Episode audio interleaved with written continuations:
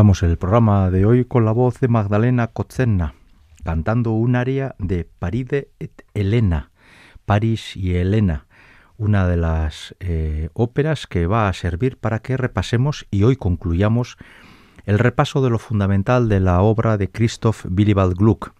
Hace unas semanas hicimos el primer programa dedicado a este personaje que fue clave en la reforma de la ópera, por entonces la ópera barroca, y que fue, ya digo, un personaje clave para entender el desarrollo de este arte desde los esquemas estrictos y rígidos del barroco hacia lo que luego sería el mundo del clasicismo y de Mozart sobre todo, ¿no?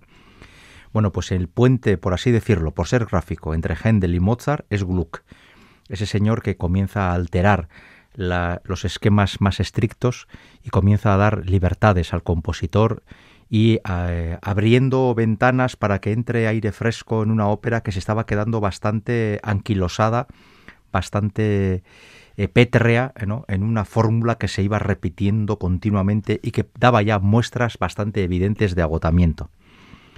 Cuando Gluck compone Paride y Helena, eh, ya es un señor de 56 años, que en aquella época, en el siglo XVIII, ya era un, un venerable, no voy a decir que anciano, pero desde luego era un señor ya mayor, eh, muchos hombres eran incapaces de llegar a esa edad, y todavía le quedaban de vida 17, y aún iba a componer títulos que son relativamente importantes. Ya comentábamos hace unas semanas, cuando hicimos el primer programa dedicado a Gluck, que desde luego este compositor hoy se ha quedado casi como eh, el autor de Orfeo e de Eurídice, que es su ópera más representada con una enorme diferencia con respecto a la segunda. Esta de París de Helena, eh, que es de 1770, pues de vez en cuando aparece en algún teatro, hay alguna grabación discográfica, y por eso aquí empezamos y terminamos su repaso, porque por lo menos la mencionamos como una de las significativas en el proceso eh, compositivo de Gluck en sus últimos años. El segundo título que vamos a recuperar hoy, del que vamos a repasar, por cierto, cuatro, es Ifigenia en Aulide. Em, para los que no son muy duchos en el tema de Gluck, eh, siempre suele hacerse el chiste, bastante malo, de que, bueno, eh, hizo no muchas óperas. La verdad es que Gluck hizo así como más de 40. ¿eh? Lo, que, lo que ocurre es que hoy en día el 80% de sus títulos están totalmente olvidados. Y dos de ellos son Ifigenia en Aulide y e Ifigenia en Tauride. Y claro, aquí surge eh, siempre el mismo, el mismo lío. Cuando hablas de la, de la Ifigenia nunca sabes si estás hablando de la primera o de la segunda, de la menos conocida o de, lo más, o de la más conocida, y la verdad es que ah, incluso un servidor tiene que aceptar con humildad que más de una vez se equivoca y no sabe muy bien a, qué óperas nos estamos refiriendo. Ifigenia en Aulide se estrenó cuatro años después de la que acabamos de escuchar, Paride et Helena, y es la primera que hizo con el tema de, de Ifigenia, es decir, los personajes, muchos de ellos son los que luego aparecerán, por ejemplo, en la Electra de Strauss. Aparece en Clitemnestra, aparece Agamenón, aparece Crisotemis, es decir, personajes que luego se harán muy populares, ya lo eran en el siglo XVIII, pero en el siglo XX con el acercamiento que hace Strauss radicalmente distinto, lógicamente, al que hace Gluck. Vamos a escuchar un área de esta ópera y con, este, con esta única área terminaremos el repaso de esta ópera que, bueno, que tiene una cierta relevancia. Es bastante fácil encontrar grabaciones de ella, pero es otra de las muchas que hoy apenas se suelen recordar cuando se programan temporadas de ópera. Y así aprovechamos para escuchar la voz de un bajo barítono que no ha venido mucho por este programa y que la verdad es que es uno de los cantantes más serios y más profesionales que, uno ha oído en disco. ¿no? la verdad es que vende la idea de que es un señor que sabe muy bien lo que hace es el belga José Van Damme y vamos a escuchar de esta ópera el aria que se titula O Diana Impitoyable.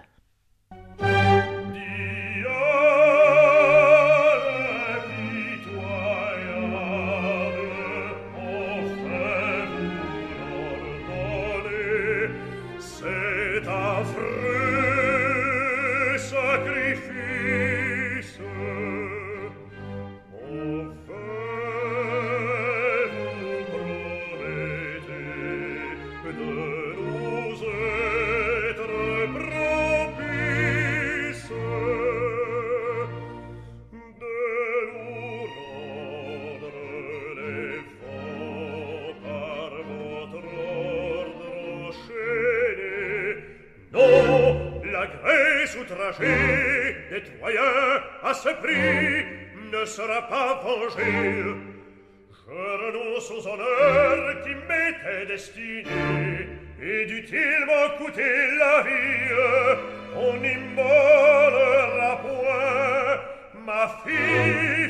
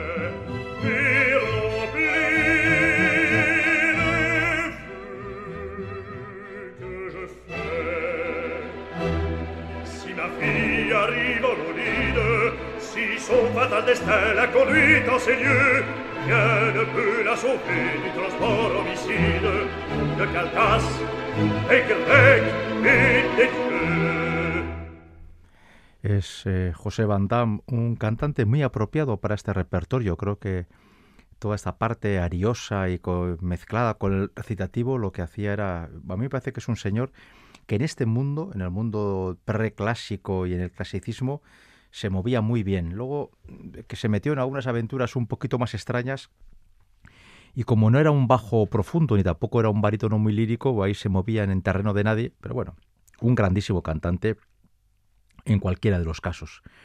Vamos con la tercera ópera que vamos a repasar en este segundo y último programa que estamos dedicando a la figura de Christoph Willibald Gluck. Eh, la ópera que nos viene a continuación es Armida y se estrenó tres años después de la anterior, de Ifigenia en Aulide.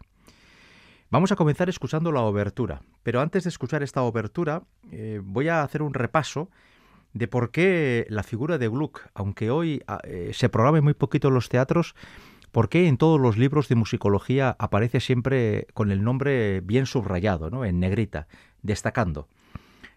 Parece, yo creo que en cierta forma ocurre, que mientras tiene musicológicamente hablando una gran importancia, luego eh, a la hora de, recordar sus obras en los teatros, con la excepción del Orfeo Euridice, que es una obra que se suele programar muchísimo, el resto de las obras eh, casi se están convirtiendo en rarezas.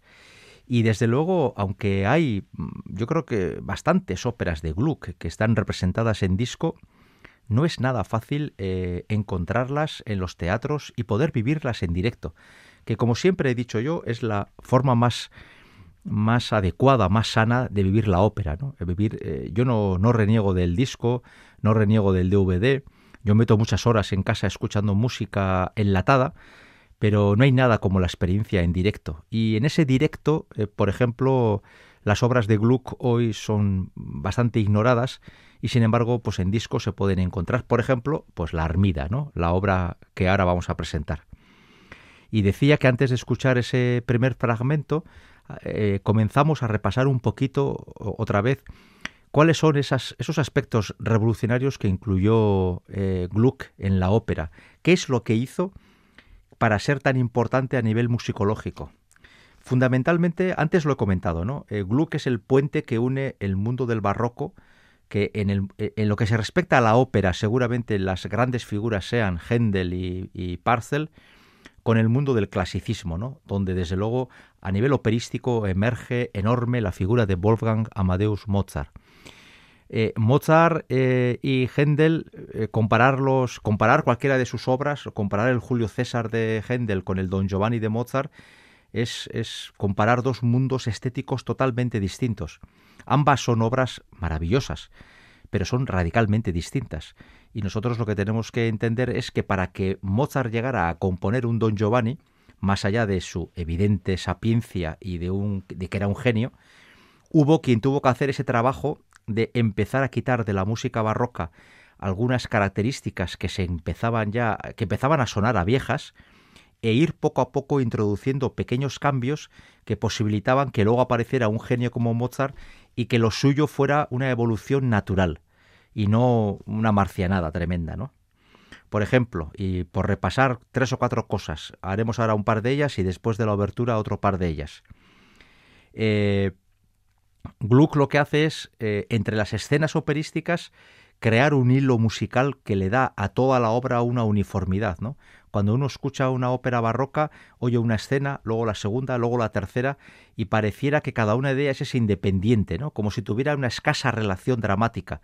Y Gluck lo que hace es unirlas, en ocasiones a través de la misma música que fluye, y en otras porque hay una, una estructura dramática de las óperas distinta, ¿no? Hay un, más, hay un intento más serio de trabajar los personajes y los personajes tienen personalidad, tienen sentimientos y, son no son tan de cartón piedra como en el mundo del barroco. Hablamos siempre, por favor, de forma general. Luego podemos encontrar especificidades en todas las óperas y en todas las estéticas, pero en términos generales era así, ¿no? Eh, otra, otra cuestión era que, por ejemplo, había elementos en el barroco que se incluían casi por inercia, como por ejemplo un ballet o eh, escenas eh, musicales sin canto que estén o no estén apenas eh, cambian la ópera. había que incluir ballets tocara o no tocara porque era lo que estaba de moda y entonces en ocasiones se hace de una forma tan forzada que queda antinatural y lo que Gluck hace en ese sentido es introducir estos elementos como el ballet o la obertura, incluso las participaciones del coro, hacerlas mucho más prolijas, mucho más importantes y dentro de la escena, no como si fueran un pegote. Esto quizás, eh, si pudiéramos trabajar con ejemplos musicales, se podría entender bastante mejor que oyendo mis, eh, mis eh, titubeantes explicaciones. ¿no? Pero Gluck lo que hace es eso, es ir perfeccionando pequeños detalles para que luego aparezca un grande como Mozart y le dé a la, a la ópera una vuelta enorme. ¿no? Vamos a escuchar la obertura de Armida, 1777. Aquí ya Gluck tiene 63 años. Aquí yo creo que sí podemos decir que es un hombre anciano, un hombre que ha compuesto muchísima música y que al final de sus tiempos va a componer esta y la ópera que con la que hoy cerraremos el programa, que es Después del Orfeo, quizás su obra más popular. Pero vamos a escuchar esta obertura en la versión de los músicos del Louvre bajo la dirección de un grandísimo especialista del mundo de Gluck, Mark Minkowski.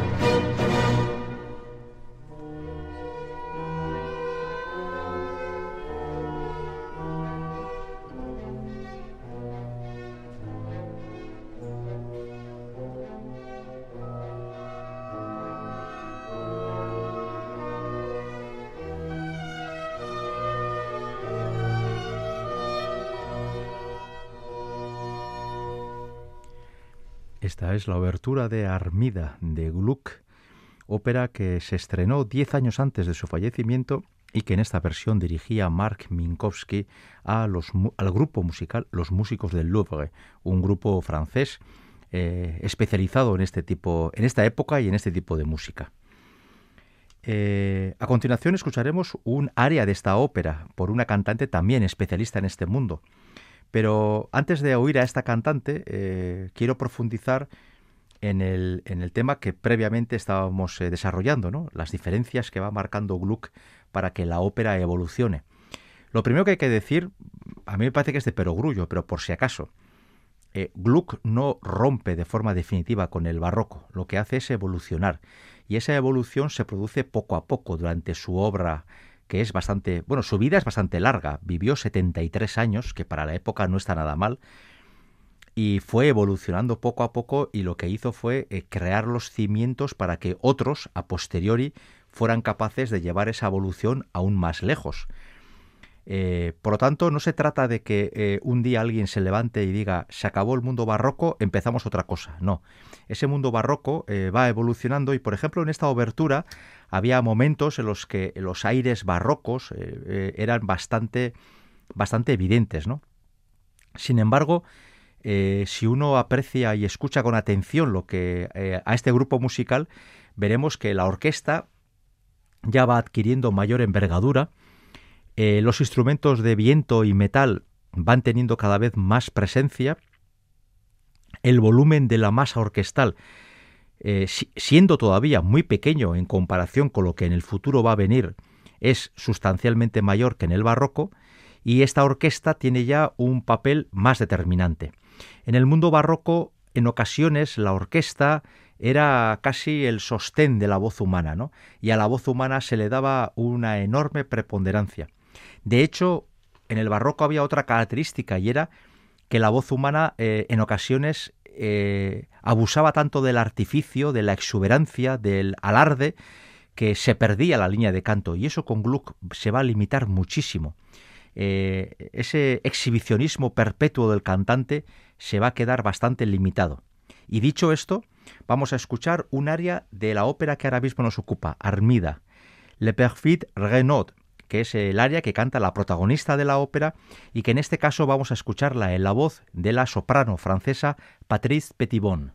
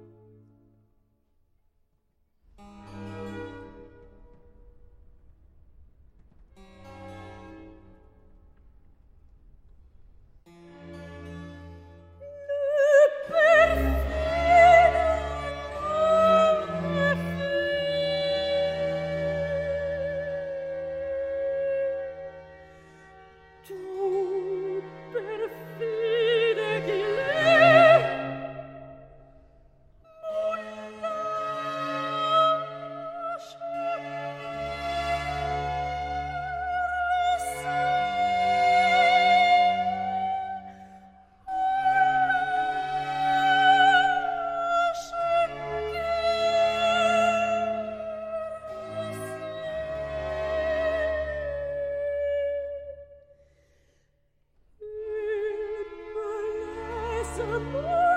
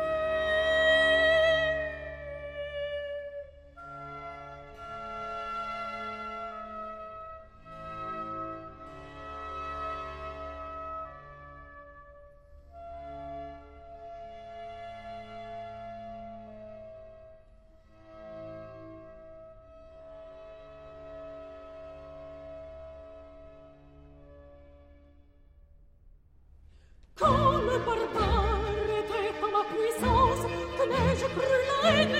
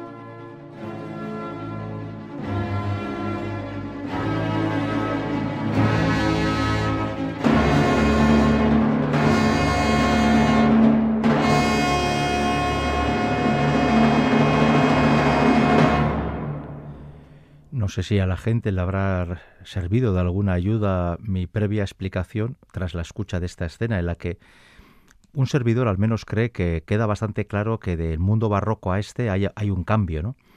Eh, la cantante, en este caso la Petibón, una cantante de, prestigio en Francia, eh, no ha ido a... Bueno, de hecho la escritura es así, ¿no? La, de la ópera. Pero aquí no se va a, lo fácil, a los gorgoritos, a los alardes musicales y al exhibicionismo gratuito, ¿no? Aquí lo que se va es a describir sentimientos. Y en ese sentido, Gluck da un paso adelante muy importante a la hora de entender que la música está al servicio de la palabra y que la música no es algo ajeno a la palabra. Eh, como siempre, a riesgo de, de equivocarse al generalizar, en el mundo barroco muchas veces lo que se dice no tiene ninguna importancia. Lo que cuenta es cómo se canta, ¿no? Y ese alarde vocal al que yo ya me he referido más de una ocasión. Y sin embargo aquí lo importante es lo que se dice y luego por supuesto cómo se dice. Pero además hay un segundo elemento. La orquesta tiene un papel importante. La orquesta subraya las palabras de la cantante. La orquesta ayuda a crear personajes, a crear situaciones. No está de mero acompañante. Y a mí me parece que eh, este área era muy apropiada para poder ver ese cambio que está produciéndose en el mundo de la ópera con la aportación de Gluck. Estamos dedicando hoy aquí en Radio Vitoria. Esto es Opera On. Estamos construyendo el programa 247 entre Javi Sáez en el apartado técnico y un servidor Enrique Bert ante el micrófono. El segundo y último programa que dedicamos a este compositor que fue tan importante en la evolución de este arte, Christoph Willibald Gluck, y que compuso muchas óperas la mayor parte de las cuales hoy se ignoran, y después del Orfeo y Eurídice, quizás la segunda ópera más popular sea Ifigenia en Tauride, que con dos cortes musicales es la que va a cerrar este pequeño recuerdo que hemos hecho en dos programas del compositor. Ifigenia en Tauride se estrena en 1779, en la época de Luis XVI. Qué lejos está de imaginar Gluck, y desde luego mucho menos el rey, que dentro de diez años una revolución va a echar a la monarquía francesa a freír gárgaras de una forma casi definitiva. Gluck fallecerá dos años antes de la revolución. Luis XVI no la verá venir y pagará con creces su falta de habilidad política. Bien, pues en ese contexto se, se, estrena Ifigenia en Tauride y esta es una ópera en la que el personaje, como la anterior Ifigenia en Aulide, Ifigenia es la protagonista. ¿Que quién es esta mujer? Bueno, pues para, para tener una ligera composición de lugar. Es hija de Agamenón, por lo tanto es hermana de Electra y hermana de Orestes. Digo estos dos porque son eh, los grandes protagonistas junto con eh, Crisotemis de la Electra de Strauss, a la que hace poco también le dedicamos un programa completo. Pues bien, esta Ifigenia, que es sacerdotisa de la diosa Diana, es, eh, está emparentada con estos personajes. Y en este caso concreto eh, vamos a, vivir una situación que también nos va alejando poco a poco del barroco, porque en el barroco muchas veces los personajes eran los de la, los protagonistas de las óperas eran o personajes históricos o sobre todo mitológicos. En esto todavía Gluck no avanzará tanto. Pensemos que en Don Giovanni los protagonistas son seres humanos de carne y hueso. Aún todavía en el mundo de Gluck la mitología tiene demasiada importancia y el ser humano mortal tangible aún tardará en adquirir protagonismo. No será hasta con Mozart eh, cuando ese ser humano normal y corriente en el Don Giovanni, en las bodas de Fígaro o en Così fan tutte ya sea el único, el gran protagonista de la ópera. Vamos a escuchar la introducción y el coro inicial de esta ópera de Gluck y vamos a ir poco a poco caminando hacia el final del programa.